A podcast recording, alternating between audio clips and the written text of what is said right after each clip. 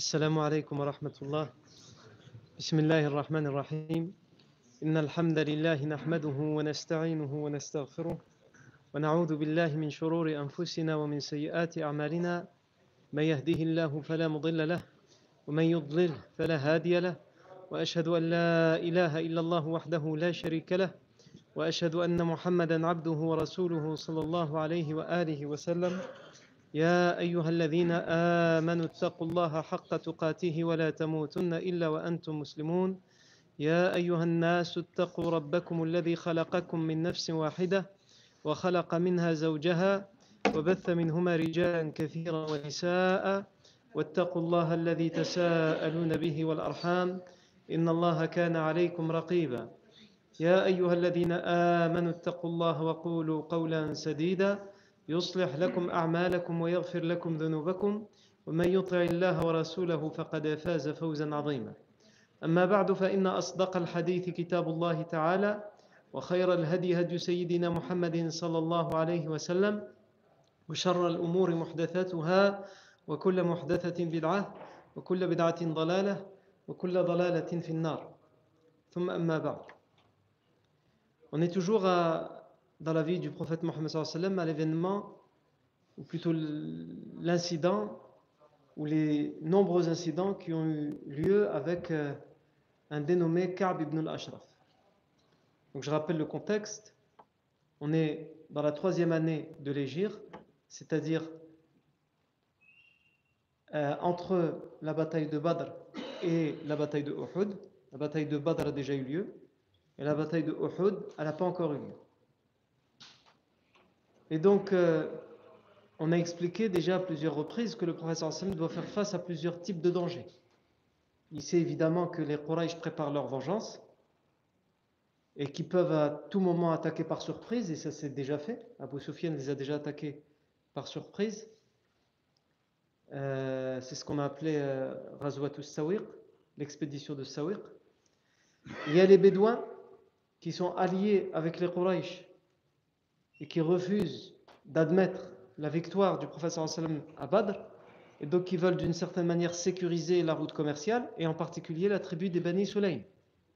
Il y avait d'ailleurs une, expédition que le prophète avait dû mener contre les Bani Sulaym pour euh, prendre possession de ce, côté de la route commerciale et surtout pour montrer aux Bani Sulaym qu'il ne peut pas se laisser attaquer sans rien faire, puisqu'ils étaient en train de préparer une armée, de monter une armée pour attaquer Médine. On a expliqué aussi qu'à l'intérieur même de Médine, il y a des gens qui, ne sont pas musulmans, il y a des tribus juives, il y a des bédouins, il y a des idolâtres, etc.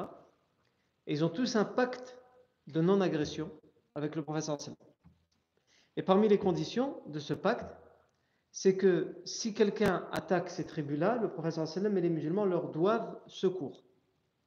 Et inversement, si le professeur sallam on l'attaque ou s'il est en guerre contre n'importe quelle tribu, ces tribus qui ont signé ce pacte de non-agression et de vivre ensemble avec le professeur sallam lui doivent secours. Et on a expliqué que parmi ces tribus, il y avait les Bani Qaynuqa' qui ont rompu ouvertement le pacte et, euh, qui avaient même tué un musulman, qui avait humilié une femme, dénudé une femme musulmane et qui avait tué un musulman.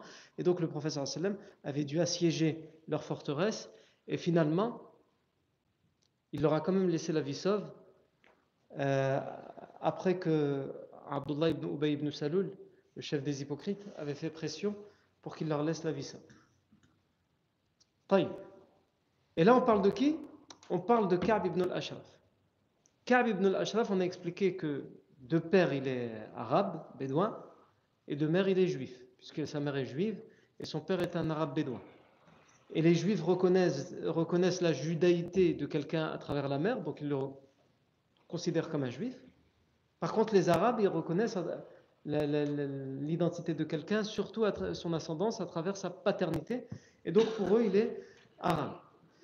Ka'b ibn al-Ashraf, quand il apprend que les musulmans ont gagné à Badr, ouvertement et publiquement, il dénonce d'abord un mensonge, il dit c'est impossible, il refuse d'admettre, Et ensuite, quand il, quand il, est bien obligé de se rendre à l'évidence, il ne fait pas comme les autres, comme la tribu des Bani Quraïda et la tribu des Bani Nadir, qui font profil bas et qui font au moins semblant d'apparence, en apparence euh, de dire euh, tant mieux, c'est bien, on est content.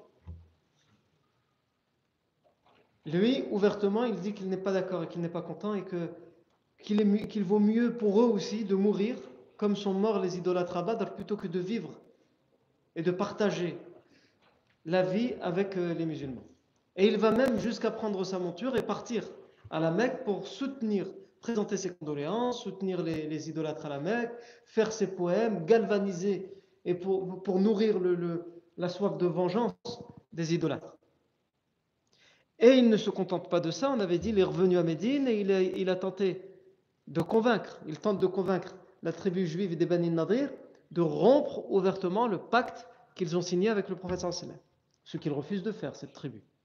Et lui, en ce qui le concerne de manière individuelle, il dénonce ce pacte et ouvertement il annonce son hostilité et il annonce qu'il n'a plus aucun pacte qui le lie au prophète Mohammed il n'y a aucun musulman. Mais ils se sont protégés parce qu'il est parmi les Bani Nadir, il vit chez eux, on avait dit qu'il avait une forteresse à lui, dans la forteresse des Bani Nadir. Et les Bani Nadir, ils ont un pacte. Donc ils se disent s'ils viennent m'attaquer, c'est comme s'ils attaquent les Bani Nadir. Ils n'oseront jamais. Et le professeur Hassan le laisse. Malgré tout ça, le professeur Hassan le laisse. Mais il va euh, atteindre un point de non-retour, c'est lorsqu'il va pas se contenter de tout ça, c'est qu'il va carrément aller plus loin, il va franchir la ligne rouge, il va euh, faire une tentative d'assassinat sur le professeur Hassan, puisqu'il va tenter de l'empoisonner, comme on avait expliqué. Et donc à ce moment-là, le professeur Sallam prendra cette décision, il demandera au compagnon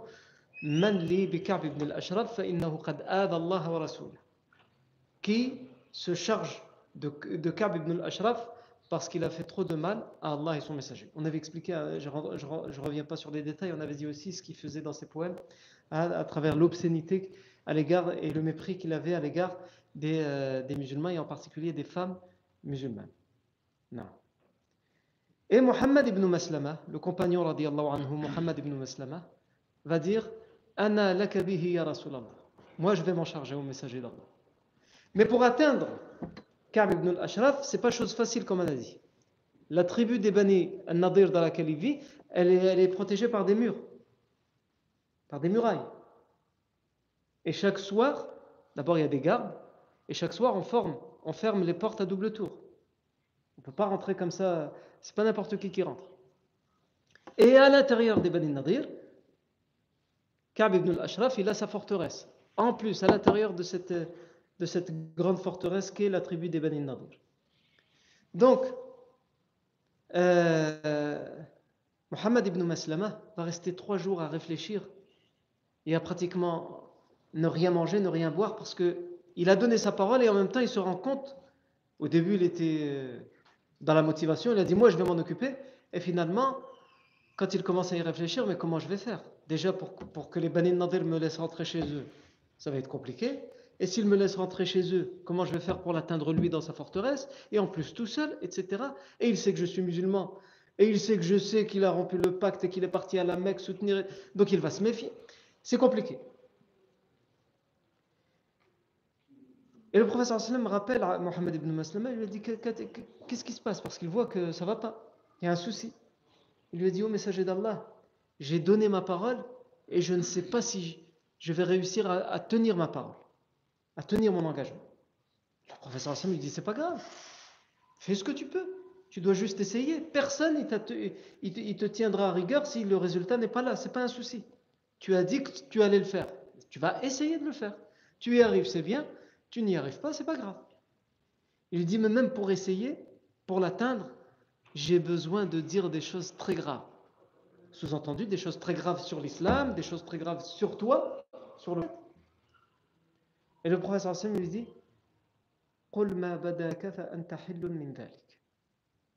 Dis ce que tu veux, on ne t'en tiendra pas rigueur. Mohammed ibn Maslama va pas se contenter des paroles qu'il peut dire, il va chercher un groupe. Et il va chercher dans, sa tribu les Bani Abdel Ashhal. Pourquoi les Bani Abdel Ashhal? Parce que les Bani Abdel Ashhal, ils avaient euh, des pactes et ils étaient très liés au Bani Nadir avant l'islam. Donc c'est un gage de confiance qu'aura Mohammed ibn Maslama, puisque Mohammed ibn Maslama appartient à la tribu des Bani Nadir par la mère. Et donc, il va essayer de gagner sa confiance en ramenant des hommes des Bani Abdel Ashad. Et pas n'importe lesquels. Il choisit par exemple Silkan ibn Salama, qui était surnommé Abu, Abu Na'ila. Et Silkan ibn Salama, c'est le frère de lait de Ka'b ibn al-Ashad. Il choisit aussi euh, d'autres qui étaient proches avant l'islam de Ka'b ibn al-Ashraf, comme le neveu de euh, Sa'd ibn Mu'ad, le Harith ibn Aws ibn Mu'ad, ou comme Abbad ibn Bishr ibn Qaw ibn Waqsh, ou aussi Abu Abs ibn Jabr. Et donc, chacun, de manière individuelle, c'est un plan qu'ils ont fait entre eux, il se dit chacun de manière individuelle, il va rendre visite à Mohammed ibn Maslam. S'ils y vont tout de suite pour l'attaquer, ça ne va pas marcher. Donc chacun il va lui rendre visite. Et ils en profitent pendant ces visites pour lui dire des choses, tout doucement. Lui dire des choses contre le prophète Mohammed pour qu'il pense qu'ils sont hostiles au prophète et qu'ils font partie des hypocrites, alors qu'ils ne font pas partie des hypocrites. Puisque tout le monde sait, à ce moment-là, tout le monde sait qu'à Médine, il y a des gens qui disent être musulmans, mais c'est juste pour, ruser contre l'islam et pour mieux cacher leur hostilité à l'islam. On avait expliqué au lendemain de la bataille de Badr, certains idolâtres, certains idolâtres de Médine, comme Abdullah ibn Ubay ibn Saloul, pour mieux cacher son hostilité, il va accepter de se convertir à l'islam, mais c'était une conversion de façade. Et il y a avec lui un groupe d'hommes qui le font. Tout le monde sait qu'il y en a, on a des doutes sur certains, des suspicions sur d'autres, mais on n'a aucune certitude. Et Ka'b ibn al-Ashraf, quand Mohammed ibn Maslama anhu, ou Silkan ibn Salama viennent le voir et qu'ils lui disent Inna annana, cet homme nous fatigue. Il nous demande à chaque fois de l'aumône alors que nous, on n'a même pas de quoi se nourrir. Ils pensent qu'ils font partie des hypocrites. Et donc il va même jusqu'à demander à son frère de lait, Abu qu'as-tu en tête? Dis-moi la vérité. Il lui a dit ce que j'ai en tête, c'est que nous allons le trahir. Mais nous attendons le bon moment, le moment n'est pas encore arrivé. Et donc tout ça, tout ce qu'ils disent là, c'est ce que justement ils avaient dit au professeur Sallam, pour l'atteindre, on a besoin de dire des choses qu'on ne pense pas. Et le professeur Sallam leur a donné cette autorisation. Pour pouvoir l'atteindre. Non. Euh, qu'est-ce qu'ils vont lui dire? Ils vont lui dire on n'a plus rien à donner en, en aumône et on doit donner de l'aumône est-ce que tu veux bien nous vendre? Tu es quelqu'un de riche, vends-nous quelque chose, des récoltes, pour qu'on puisse les donner en aumône. Ka'b ibn al-Ashraf va dire Mais vous, voulez que je vous vende alors que vous n'avez rien à, donner en, échange Vous n'avez rien, vous n'avez pas d'argent, il n'y a rien. Vous dites que vous n'avez rien. Ils disent oui, alors est-ce que tu peux nous donner? Tu peux nous, nous prêter On te rendra plus tard. Il va leur dire Je veux bien. Ils vont dire Est-ce que tu peux nous prêter wasq ou wasqain une charge ou deux charges de chameau. La récolte que, qu'un chameau est capable de prendre, ou deux. Si tu peux aller jusqu'à deux chameaux, c'est encore mieux. Il va leur dire shay'an. Je veux bien vous prêter, mais à condition que vous me donnez une garantie, une hypothèque. Vous me donnez quelque chose auquel vous vous tenez, et je le garde chez moi jusqu'à ce que vous me rendiez ou que vous me payiez ma marchandise. Ce qu'on appelle mettre quelque chose en hypothèque. Ça se faisait avant et ça continue à se faire aujourd'hui. dans les transactions commerciales. Et ils vont lui dire Mavaturid, qu'est-ce que tu veux qu'on te donne en garantie? Et je vous avais expliqué que c'était quelqu'un de pervers. On le voyait à travers ses poèmes. Il s'en prenait avec sa langue obscène aux femmes croyantes. Et il va, leur dire justement Donnez-moi en hypothèque vos épouses. Je vais les garder, je vais bien m'en occuper, ne vous inquiétez pas. Évidemment, ils ne peuvent pas accepter cette, euh, provocation, cette insulte, mais en même temps, ils sont, pas, ils sont obligés de l'accepter parce qu'ils sont là pour euh, atteindre un objectif. Et donc, s'ils se mettent à se disputer maintenant à cause de ça, tout le, plan va tomber à l'eau. Donc, ils vont faire comme s'ils n'avaient rien entendu et ils vont lui dire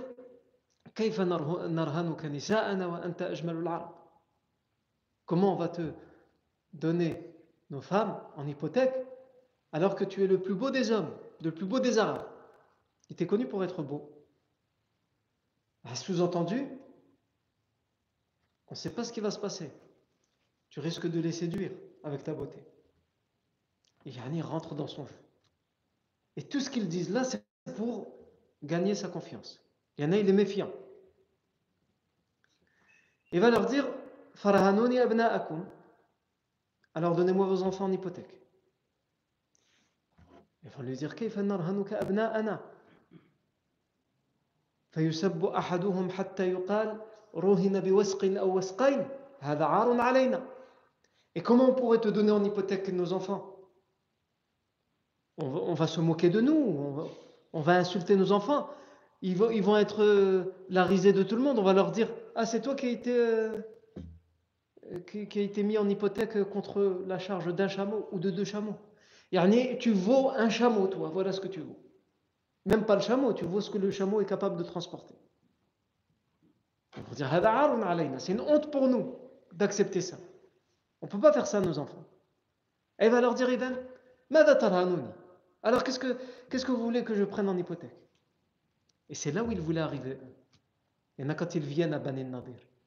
Ils sont obligés de laisser les armes à l'extérieur. Et Bani Nadir se méfie. Mohamed ibn Maslama se méfie. Comment faire pour l'attaquer sans armes? Et comment faire pour réussir à se sauver des Bani Nadir sans armes? Puisque s'ils arrivent à faire quelque chose contre Mohammed ibn Maslama, ensuite ils seront dans les Bani Nadir, il faudra sortir de là. Comment ils vont réussir à le faire sans armes? Impossible. Donc ils vont lui dire Narhanuka al-la'ma. Nous te donnons en hypothèque nos, armes les plus précieuses et celles qui coûtent le plus cher. Nos boucliers, nos armures, nos épées, nos flèches, nos arcs, nos lances. Voilà ce qu'on peut te mettre en hypothèque. Ah, les Arabes de l'époque, ils aimaient, les armes. Donc il va dire Na. Il va être convaincu, il va être séduit par l'offre. Et donc ils se mettent d'accord sur euh, cet échange. Il leur prépare une ou deux charges de chameaux en récolte et en échange, eux, ils vont ramener les plus précieuses de leurs armes. Ça veut dire quoi? Ça veut dire que vous avez cinq hommes Mohammed ibn Maslama, Abu Na'ila, c'est le ibn Salama. Abad ibn Bishr ibn Waqsh. Le Harith ibn Aus ibn Mu'ad et Abu Abs ibn Jabr qui viennent armés jusqu'aux dents. Ils se présentent au euh, à la porte des Bani Nadir. Les Bani Nadir, ils disent Vous ne pouvez pas rentrer comme ça avec vos armes. Vous allez où comme ça? Ah bah, allez voir Mohammed ibn, euh, allez voir euh, Ka'b ibn al-Ashraf. Demandez-lui. Ils vont voir Ka'b ibn Ka'b Non, non, c'est normal, laissez-les. Surtout qu'ils viennent avec leurs armes.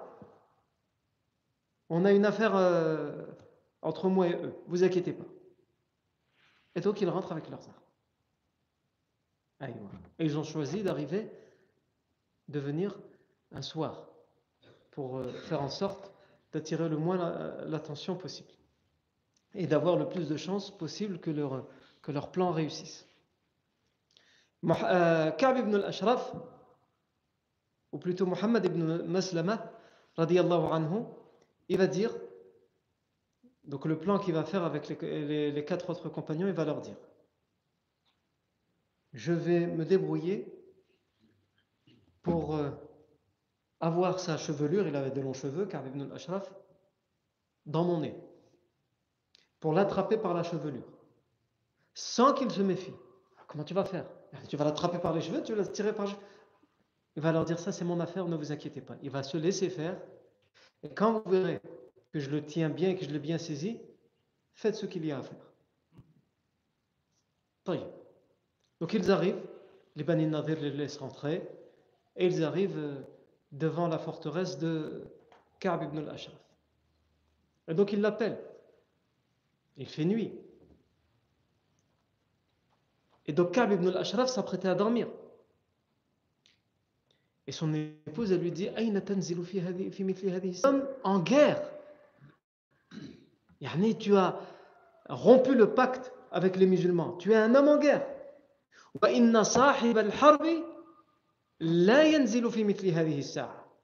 Et quelqu'un qui est en guerre, il ne descend pas, il ne sort pas de chez lui à une heure aussi tardive. Elle, elle se méfie. Elle se dit, c'est pas normal, il y a quelque chose. Armée, ils vont venir comme ça au plein milieu de la nuit pour une, affaire euh, commerciale. Pourquoi ils ne sont pas venus en journée?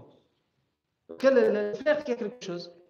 Mais lui, il ne se méfie pas parce que lui, ils l'ont travaillé au corps pendant des jours. Ils sont venus le voir, ils sont venus lui rendre visite. Ils ont dit des choses que normalement un musulman ne pourrait pas se permettre de dire sur le prophète, etc. Donc ils, ont gagné sa confiance. Alors qu'elle, elle n'a pas vécu tout ça. Donc elle va dire et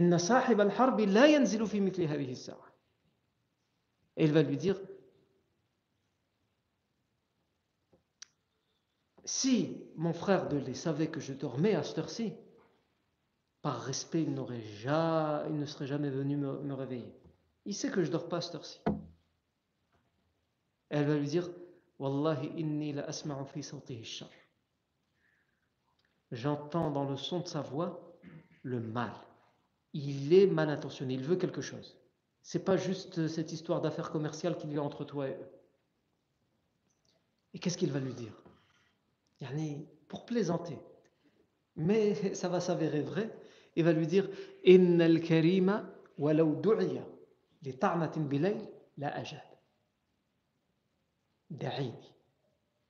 la. L'homme noble, l'homme honorable, l'homme hospitalier. C'est quelqu'un qui, même si on l'appelle pendant la nuit et qu'on lui dit viens pour que je te poignarde, il répond par la positive. Il y va. Ça, c'est, la tradition, entre guillemets, l'hospitalité des Arabes. Quand on nous appelle à quelque chose, à l'hospitalité, à dire oui à quelque chose, même si c'est pour être poignardé. C'était une expression qu'il, qu'il a utilisée, évidemment. Il ne s'imaginait pas que ça allait arriver vraiment. Il dit même si c'est pour être poignardé, l'homme noble, il répond aux invitations. Donc j'y vais. Et donc il descend. Et pour euh, toujours gagner sa confiance, il discute avec lui. ils sont devant la forteresse, donc il y a quand même, même si c'est la nuit, il y a des gens qui passent, il y a des gens qui peuvent voir à travers leurs fenêtres, etc. Et à un moment, il discute, il discute, Mohamed ibn il dit, dégourdissons-nous un petit peu les jambes. On reste comme ça assis. Continuons à discuter tout en marchant. il veut l'éloigner dans un endroit où il sera à l'abri des regards. Et là, il va lui dire, quand il sera à l'abri des regards, tu sens très bon. Et il avait euh, parfumé sa chevelure. Non. Mais ça, il le savait. Il avait l'habitude de mettre du parfum à sa longue, à sa longue chevelure. Il va dire Ouais, t'aimes bien, c'est un nouveau parfum que j'ai trouvé à Carrefour il n'y a pas longtemps. Ah, Carrefour n'existait pas encore. Arrête qu'il y en ait, vont me prendre au sérieux. Non. il va dire Est-ce que je peux sentir? Il va dire Vas-y. Et donc, il, sent comme ça et il recule. Ah, ça sent vraiment bon. Je peux, toucher et vraiment sentir. Oui, vas-y. Mets-toi à l'aise. Et donc là, il va attraper les cheveux pour sentir. Et donc là, il va leur donner le, signal. Il va donner le signal aux autres et ils vont le tuer à ce moment-là. Et ensuite, ils arrivent à sortir des Bani Nadir sans que personne ne les remarque. Sauf que l'un d'entre eux est gravement blessé. Et c'est comment ça se fait qu'il est blessé? Ne vous inquiétez pas, on n'arrête pas maintenant. Pensez que je vais poser la question et je vais vous dire on verra ça la semaine prochaine. Non, attendez. Ça fait trois semaines qu'on est sur euh, Ka'b ibn al-Ashraf, on va le terminer aujourd'hui, Inch'Allah, je vous rassure. Comment ça se fait qu'il est blessé alors qu'on a dit qu'ils ont dû attaquer personne à part, euh, à part ibn al-Ashraf? En fait, il fait sombre dans l'endroit où ils sont, et donc comme ils sont plusieurs à le frapper à coup d'épée, ils ne voient pas. Et donc en fait, c'est comme ce qu'on appelle une balle perdue, un coup d'épée perdu. Et il va se prendre un coup d'épée d'un des compagnons qui a raté son, coup. Et donc ils prennent le blessé avec eux, ils sont obligés de transporter, et ils se sauvent, et ils retournent pour informer le prophète Le prophète les voit arriver, Et euh, le, compagnon qui est blessé, c'est Abu Abs ibn Jabr. Et il lui explique, il a été blessé, c'est-à-dire comment, comment ça s'est passé? C'est lui qui s'est défendu Non, il lui explique qu'il n'y a personne qui nous a vus, etc. Mais euh, euh, comme il faisait sombre, l'un d'entre nous l'a touché euh, par mégarde. Et le professeur sallam va cracher, postillonner sur sa blessure. Et elle va guérir. Et ça, ça fait partie, il y a certains événements comme ça dans la vie du professeur sallam, où le professeur sallam avait ce qu'on appelle des mu'jizat, des miracles, et ça, ça en fait partie. Non. Il va guérir Yarni sur place. Ajib, il va cicatriser sur place. Non. Et ça, ça va arriver encore d'autres fois avec d'autres compagnons pour d'autres maladies ou d'autres blessures. On aura le temps à ce moment-là d'en discuter, Inch'Allah. Au bout d'un moment, ils ont, laissé Ka'b ibn al-Ashraf mort. Au bout d'un moment, son épouse commence à s'inquiéter. Donc elle réclame à ce qu'on vérifie. Il avait rendez-vous avec des gens, etc. Et on découvre que Ka'b ibn al-Ashraf a été assassiné. Et donc évidemment, ils comprennent tout de suite qu'il a assassiné. C'est ces gens qui sont venus euh, surarmés et qui ont demandé l'autorisation de rentrer, qui n'ont pas voulu laisser rentrer avec les armes, mais c'est Ka'b ibn al-Ashraf lui-même qui a donné l'autorisation. Puisqu'ils recherchent ces hommes dans la, forteresse, ils ne les trouvent plus. Donc ils savent que c'est eux. Donc dès le lendemain matin, premières heures du matin, ils envoient une délégation auprès du professeur sallam pour se plaindre de ces gens, de ces musulmans qui ont rompu, selon eux, selon leur dire, le pacte de non-agression avec les Bani Nadir.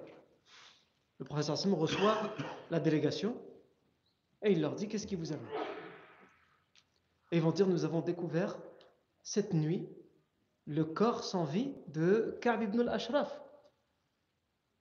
Et les derniers à, avoir eu un rendez-vous et à l'avoir vu vivant, ce sont cinq de tes compagnons. Donc euh, c'est eux. Le professeur ne fuit pas face aux responsabilités. Il aurait pu dire, euh, il aurait pu non. En tout cas, si ça avait été un autre, homme, il aurait pu dire ça, mais le professeur Hassan, jamais. Un autre homme aurait pu dire Je suis pas au courant. Ah, moi, c'est pas moi. Et si c'est eux, ils l'ont fait sans mon aval. Vous avez des preuves que moi je suis au courant et que. Non, le professeur Hassan leur dit Je suis au courant.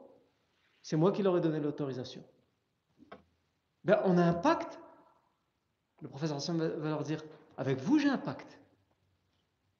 Et avec vous, je n'ai rompu aucun pacte. Mais cet homme, est-ce qu'il a un pacte avec moi? Vous avez oublié qu'il est parti à la Mecque? Et vous n'avez jamais rien dit, alors qu'il faisait partie des vôtres. Vous avez oublié ce qu'il a dit dans ses poèmes à l'égard des femmes musulmanes? Vous n'avez rien dit, alors que vous aviez ce soi-disant pacte. Vous avez oublié ce qu'il a dit à mon sujet dans ses poèmes? Il leur rappelle. Et qu'est-ce que vous avez fait à ce moment-là? Vous avez gardé le silence. Vous n'avez pas dit on a un pacte, ça se fait pas, il faut que euh, il fait partie des nôtres, donc il faut qu'on le calme. Il est revenu et ouvertement il a dit que lui il rompait le pacte. Vous n'avez rien dit. Et maintenant vous venez réclamer. Le professeur Sam va leur dire moi la seule chose que j'ai besoin de savoir, c'est est-ce que vous vous êtes toujours sur le même pacte ou pas? Lui, il l'avait rompu. Vous, est-ce que vous le rompez avec, cet incident ou pas? Ils vont dire non, non, non, non, au contraire. Nous, on n'a rien à voir avec lui. Ah. Nous, on est venus, on n'était pas d'accord, mais c'est vrai qu'il a exagéré. Donc on est venu aussi pour renforcer ce pacte avec toi. Et le professeur Sallam, officiellement, il dit à tout le monde, aux compagnons, le pacte existait déjà avec les Bani Nadir et il a été encore renforcé aujourd'hui avec les Bani Nadir. le professeur Hassan sait très bien qu'il faut se méfier. Mais tant qu'en apparence ils n'auront pas le pacte, il n'a pas de raison de montrer quelque, hostilité que ce soit à leur égard. Même s'il sait très bien, comme on l'avait déjà expliqué, qu'il y a des lettres secrètes entre eux et les idolâtres de la Mecque et qu'il y a des liens entre eux et le chef des hypocrites, Abdullah ibn Ubay ibn Salim. Mais il laisse faire, en apparence, ils n'ont pas rompu le pacte, et c'est ce que le professeur Hassan a besoin de savoir. Euh, ici, quand on, a parlé de l'incident avec euh, Ka'b ibn al-Ashraf, certains historiens ajoutent qu'il y a eu d'autres personnes du même type de Ka'b ibn al-Ashraf qui auraient, j'utilise le conditionnel et je vais vous expliquer pourquoi, qui auraient été également assassinés par les musulmans entre Badr et Uhud. Vous avez par exemple certains livres, certains, certains historiens qui vous rapportent l'histoire de Asma bint Marwan. C'était une femme, une poétesse qui faisait, qui faisait dans ses poèmes beaucoup de tort aux musulmans et aux professeurs Vous avez par exemple, on vous dit aussi que aurait été tué euh, Abu Afak al-Yahudi. Abu Afak al-Yahudi, qu'il aurait, été euh, euh, également assassiné pendant cette période-là. Ces deux personnes, parce que ce sont ceux qui sont le plus repris pendant cette période, quand vous reprenez les histoires, ces, narrations, pour la première, Asma bintou Marwan, tous les euh, spécialistes des chaînes de narration, ils sont unanimes pour dire que c'est une histoire inventée. Que l'histoire de son assassinat a totalement été inventée. Et qu'elle a été beaucoup reprise et diffusée par ceux qui ont, voulu, à travers l'histoire, faire du tort aux musulmans. Ka'b ibn al-Ashraf, oui, c'est authentifié. Asma bint Marwan, c'est faux. Et la preuve que c'est faux, c'est que toutes les chaînes de transmission sont rapportées par un homme. Dans la chaîne de transmission, toutes les chaînes de transmission vont vers un seul et même homme, il s'appelle Mohammed ibn al-Hajjaj tous les spécialistes des narrateurs, ils s'accordent à dire quoi? Kadda. C'est pas juste quelqu'un qui oublie, qui de temps en temps il confond, parce qu'on peut rendre un hadith faible parce que la personne est loyale, digne de confiance, mais il a des pertes, il a des oublis. Lui, non, lui, on dit à son sujet Kadda. C'est un menteur. Il est connu pour mentir. Et quand on regarde cette histoire, elle a été rapportée par qui? Par Mohammed ibn al-Hajjaj. C'est pour ça que l'analyse de la chaîne de transmission est toujours très importante quand on raconte les choses. Et Abu Afak al-Yahudi, c'est la même chose. L'histoire d'Abu Afak al-Yahudi, elle a été rapportée par le. Et le Waqidi, ici, les, narrateurs, les spécialistes des narrateurs divergent entre eux. Ils sont tous d'accord pour dire que ce que rapporte le Waqidi, c'est faible. Ça, ils sont tous d'accord, il n'y a pas de doute. Mais là où ils divergent, c'est est-ce que il était menteur ou il avait juste des confusions, des omissions, des oublis? Parce qu'il a fait beaucoup d'erreurs dans ce qu'il a transmis. Et comme il s'était abusé, ces erreurs, certains ont considéré que c'était, on pouvait le considérer comme faisant partie du mensonge, que c'était prémédité, entre guillemets, et d'autres disaient non, même si c'était abusé, c'était un défaut qu'il avait. Il confondait, il mélangeait les, histoires, il avait entendu un truc, il ne s'assurait pas de son authenticité, il le transmettait comme, comme ça. Non. Par contre, certains historiens rapportent qu'il y a un autre homme qui aurait été tué à ce moment-là, c'est euh, euh, Abu Rafi' ibn Abi al-Huqayq. Abu Rafi' ibn Abi al-Huqayq, et lui, on a un texte dans l'authentique de Bukhari. Sauf que c'est pas forcément à ce moment-là qu'il a été tué, c'est bien après après la bataille de Khandaq. Certains historiens disent non, c'est juste après Ka'b ibn al-Ashraf. Et ceux qui s'intéressent vraiment aux dates, comme le Mubarak Fouri, qui font des analyses sur les dates, ils nous disent que non, le plus probable, c'est pas à ce moment-là, c'est après la bataille de Khandaq. Mais vous avez certains, subhanallah, qui ont tout regroupé à ce moment-là. Comme s'ils voulaient marquer les esprits. Ils ont pris ceux qui sont totalement mensongers, comme Asma bint Marwan, comme euh, Abu Hafak Yahoudi. Ils ont rajouté Ka'b ibn al-Ashraf qui est authentifié. Ils ont rajouté Ibn Abi al qui est authentifié mais qui n'a pas été tué à ce moment-là, comme s'il veulent marquer les esprits à ce moment-là. Et ça a été beaucoup, comme je vous ai dit, utilisé par ceux qui ont voulu faire du tort à l'islam. Alors qu'en réalité, le professeur sallam faisait tout le contraire de ça. Pour Ka'b ibn al-Ashraf, il y en a expliquer par quelles étapes le professeur sallam est passé, est passé, est passé. Et au bout d'un moment, il était obligé, le professeur sallam, de prendre une décision radicale. Léana, cet homme ne lui a pas laissé le choix. Et le contexte faisait qu'il n'avait pas le choix, qu'il n'avait plus le choix. Non. Mais la règle en islam et la règle que le professeur a toujours mis en pratique, c'est ce que ce qu'Allah lui a révélé dans le Coran. Nous ne t'avons envoyé que miséricorde pour l'univers. Ou lorsque le professeur vient d'arriver à Médine et qu'il doit vivre avec les gens du livre, avec les chrétiens, avec les juifs, avec des bédouins, avec. Qu'est-ce qu'Allah lui révèle dans Surat Al-Imran لتبلون في أموالكم وأنفسكم ولتسمعن من الذين أوتوا الكتاب من قبلكم ومن الذين أشركوا أذى كثيرا وإن تصبروا وتتقوا فإن ذلك من عزم الأمور Vous allez être éprouvés. Allah lui a révélé ce verset lorsqu'il arrive à Médine. Parce que le professeur Hassan et les musulmans, quand ils arrivent à Médine, ils pensent qu'enfin ils vont être tranquilles. Et Allah il lui dit quoi Maintenant vous allez être éprouvés. Vous allez être éprouvés dans vos richesses. Et vous allez être éprouvés dans vos personnes, dans vos vies. Et vous allez entendre de la part de ceux qui ont reçu le livre avant vous, c'est-à-dire les chrétiens et les juifs. Vous allez entendre de leur part. Et de la part des idolâtres, kathira. Beaucoup de mal. Comme les poèmes justement qu'on faisait contre le professeur sallam, obscènes, etc. Et Allah, qu'est-ce qu'il dit au professeur mais si vous patientez et que vous craignez Allah, sachez que cela fait partie des meilleurs des œuvres. Donc le professeur Hassan patiente. Jusqu'à ce que la personne ne laisse plus le choix comme al-Ashraf. Mais avec les autres, il a patienté. Les Bani Qaynuqa, qui ont été jusqu'à dénuder une femme musulmane, jusqu'à tuer celui qui l'a défendue. Il les a assiégés et finalement il a accepté de leur laisser la vie sauve à une condition, c'est qu'ils partent vivre ailleurs. Puisqu'ils avaient rompu le pacte et qu'ils avaient tué un homme et qu'ils avaient dénudé en public une femme musulmane et qu'ils s'étaient moqués d'elle. Non. Et bien ça c'est très important, ce point, ce rappel est très important. Donc après l'événement de euh, Ka'b ibn al-Ashraf, est-ce que arrive la bataille de Uhud? Pas si vite avant la bataille de Uhud, il va encore se passer des choses. Des choses tristes et des choses moins tristes. Parmi les choses tristes, on a l'expédition de Bahran.